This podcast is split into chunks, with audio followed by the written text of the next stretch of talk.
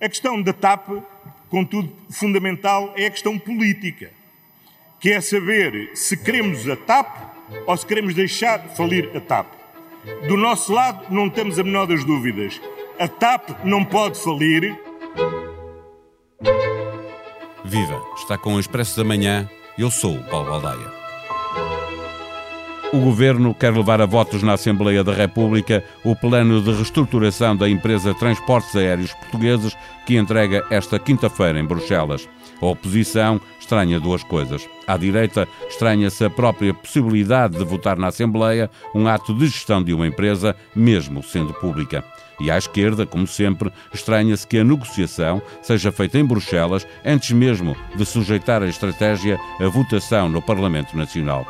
Como bem lembra o Primeiro-Ministro, a questão da TAP é política. Quer dizer, a questão de decidir o que fazer com a TAP é política, mas o que a TAP precisa é de um plano de reestruturação com uma forte redução de custos e de dimensão que leva a Comissão Europeia a autorizar o governo a injetar milhares de milhões de euros dos contribuintes na companhia aérea. Aqui não há dúvida nenhuma. Quem decide se a TAP pode ser salva e de que forma pode ser salva é Bruxelas. Recebemos a visita de Anabela Campos, jornalista do Expresso, com uma grande experiência em jornalismo económico e que tem acompanhado eh, a vida da TAP. Eh, viva Anabela, obrigado por estar no Expresso da Manhã. Olá, bom dia. Eh, o plano de reestruturação da TAP vai ser entregue esta quinta-feira, dia 10, em Bruxelas. Basicamente, do que já conhecemos, o que é que estamos a falar? Bem, estamos a falar de um plano que, se for como, como a administração da TAP projeta, é é manter uma TAP ainda assim maior do que era quando foi privatizada em 2005, uh, 2015, uh, com 88 aviões. Uh, quando, quando o David Neilman comprou e Humberto Pedrosa, a TAP tinha 77 aviões, mas claro, uh, mais pequena, com menos uh, 3 mil trabalhadores no mínimo, vai ter que encolher a massa salarial. Enfim, será uma TAP a tentar sobreviver. Uh, e, e, a administração, creio eu, pensa que a TAP só pode sobreviver como hub com esta dimensão e, e abaixo disto uh, uh, vai ser difícil sobreviver com, com a, com, a, estratégia que tem, que é mas, transportar... Mas há informação de que Bruxelas pode aceitar essa ambição de, de, não reduzir tanto o tamanho da, da TAP para sobreviver como, como hub? Pois, é, essa, essa, essa é a grande dúvida, não é? E eu penso até que, apesar deste plano ser super agressivo e, e, e dos trabalhadores, na verdade, estarem uh, chocados, porque acredito que muitos deles estavam à espera de redução de salário, mas não de serem despedidos, de haver essa possibilidade. Apesar da ambição do plano, a possibilidade de, de ele não ser aceito ainda assim é grande. E, portanto, uh, porque este, este uh, a TAP está a ser ajudado ao abrigo do enquadramento uh, jurídico que é bastante um, negativo. A TAP é a única companhia europeia que está a ser eh, ajudada ao abrigo deste artigo, que é um abrigo que é um artigo que tem já mais de uma década e meia e que na verdade uh, obriga sempre as empresas a encolher para uma dimensão que pode tornar torná-las uh, não, não, impossível de sobreviver, ou seja... E os sindicatos pediam o quê, Anabela? Que, que a negociação fosse como é para as outras companhias eh, por causa da pandemia, ponto final, sem obrigações de reestruturação, é isso? Isso, é, isso seria, é, seria o que os sindicatos queriam e seria o que seria o mais indicado para a TAP. Eu acho que ainda hoje uh, eu ainda não compreendi e acho que é verdadeiramente incompreensível porque é que a TAP Uh, apesar de tudo, é a única companhia que, que, que, é, que, que, é empurrada para este quase corredor da morte, porque na verdade, desde que existe este enquadramento jurídico, já foram ajudadas 12 companhias aéreas, apenas uma sobreviveu porque de facto, apesar de eventualmente a TAP estar sobredimensionada quando, quando chegou a crise e, e estava com prejuízo há, dois anos, não é?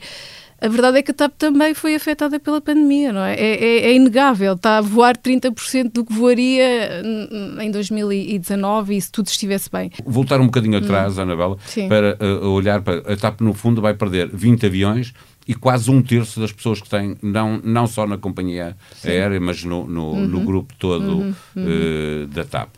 A pergunta é, e, e quando voltar uh, uh, quando voltar o mercado, quando voltar o turismo em força, a TAP está uh, preparada com este número de pessoal ou, ou, vamos estar com uma dieta de, daquelas uhum. ioió, agora uhum. emagrece e depois vai precisar de engordar outra vez? Isso é, é, o que se está a dizer que muitas companhias já estão a, já, já está a acontecer em algumas companhias, porque retoma em alguns mercados está, está, está a começar, sobretudo aqueles países maiores que têm algum mercado interno, não é? Uh, não sei, isso é uma resposta para a qual eu acho que ainda ninguém. Uh, é uma pergunta para a qual ainda ninguém tem resposta, porque na verdade, ou a TAP estava sobredimensionada e, e, a administração está a aproveitar isto para uh, uh, bater algumas gorduras. Uh, ou então estão à espera que uh, Bruxelas não aceite este plano um, e, e, e, queira mais, mais uh, sangue ou mais cortes, mais cortes e, e, já estão a antecipar isso e, portanto, a preparar os trabalhadores para o pior, para ter alguma margem de manobra. Ou seja, essa, essa resposta, na verdade, ainda não foi dada, porque também, e, e, os trabalhadores têm razão, não tem havido uma informação muito transparente em relação ao, ao que está a acontecer. Ou seja, uh, nós soubemos há muito pouco tempo qual é que era o plano uh, em termos uh, largos, não, não, não, não temos o detalhe do plano, ainda hoje soube e que não sabia que, que a TAP está muito uh, empenhada em, em, em, em engordar de certa maneira a Portugal e até está a planear uh, comprar uh, mais 13, creio, aviões da Embraer, isso não se sabia. Ou seja, nós sabemos muito pouco sobre o plano. Uh, eventualmente estão, estão a querer, de facto, se calhar reduzir as condições de, de trabalho e, e, como vai haver um excesso de oferta, talvez haja confiança de que se a TAP sobreviver, porque a grande questão neste momento é se a TAP vai sobreviver, se, vai, se vamos chegar a 2025 como a TAP ou se a TAP vai ficar por caminho, porque o risco disso acontecer é muito, muito elevado. Estamos a falar de um, de um mercado altamente competitivo, onde tu tens as grandes companhias aéreas europeias a receber milhares de milhões de euros. A Lufthansa que tem 700 aviões e dava lucro, vai receber 9 mil milhões e pode vir a receber muito mais. Ou seja, como é que a TAP vai Podem sobreviver vir, aqui? A tomar é? conta do mercado que agora a, TAP ainda tem. Sim. Muito rapidamente, olhar para a componente política. O, o, governo quer levar o plano de reestruturação ao Parlamento. Isso só acontecerá depois dele ser aprovado em Bruxelas. Pergunta 1: um, há uma ideia de quando é que Bruxelas pode dar essa resposta? Hum. ponto 2: como é que tu olhas politicamente para esta questão? É uma diluição de responsabilidades políticas políticas na, na, na decisão do, que o governo quer tomar hum, hum. para a reestruturação da TAP? Bruxelas uh, pode demorar alguns meses. Uh, normalmente a, a, a, reação inicial demora duas, três semanas uh, por aí. Não sei, como estamos no plano, na, na altura do, do Natal e, e, do Ano Novo, não sei se. Porque eles costumam ir para férias um bocadinho mais cedo, porque são pessoas de vários países. Eu não sei se, se vamos ter essa primeira reação tão imediata quanto isso. Depois, eventualmente, haverá ali algum espaço, como houve nos bancos, não é? Alguns meses de negociação. Tu também tiveste, por exemplo, no Banif uma negociação que demorou alguns anos, até dois ou, dois ou três, para acabar com, com o Banif na falência. Ou seja, uh, vai depender muito uh, de, de, da, da, nossa habilidade e, e, da forma como as coisas acontecerem, mas, mas, mas teremos, teremos alguns meses uh, pela frente de negociações. Mas achas que o facto de, de o PSD, como maior partido da oposição, poder ser âncora para o governo, pode ajudar nas negociações com Bruxelas? Os dois dois maiores partidos estarem, hum. eh, eh, vou dizer assim, coligados para resolver o problema da TAP? Eu acho que vai ser muito difícil, uh, chegados aqui a, a, dois dias do plano ser entregue, uh, fazer um lobby que consiga reverter a, a, a decisão de, de estar a TAP a ser ajudada ao abrigo deste artigo. Até porque as outras companhias aéreas vão estar atentas, a Ryanair já tem como processo em, tribunal por ajudas, auxílios de Estado ilegais, isto seria, iriam de certeza ir para cima disto.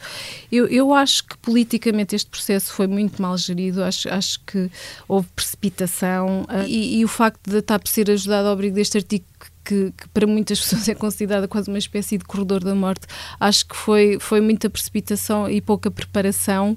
Ir a Parlamento. Uh, Acho que é uma forma de diluir as responsabilidades, obviamente, porque ainda esta semana Ricardo Reis, um economista reconhecido que escreve no Expresso, dizia que a TAP arrisca ser o terceiro grande mau negócio do, do nosso século, uh, depois do, do, do, novo banco e, e, e, dos swaps. E, portanto, uh, tudo tem ar de que quem pode correr uh, verdadeiramente mal e acho que eu espero que não, porque a TAP é uma empresa fundamental para o país e, e, e gera uh, 10 mil empregos e há muitas famílias a viver uh, dali.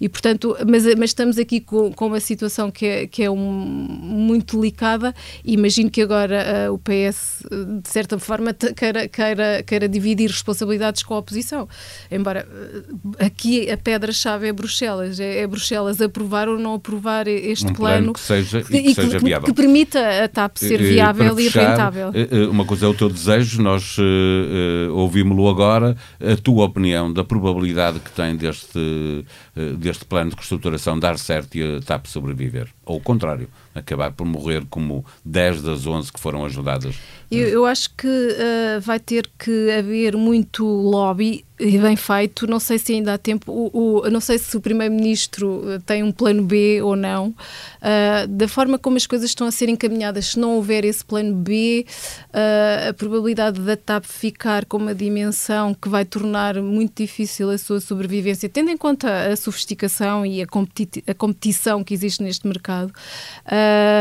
vai ser um bocadinho, um bocadinho difícil. Uh, mas pode ser que, que, que o governo nos surpreenda com alguma jogada que nós não estamos a ver.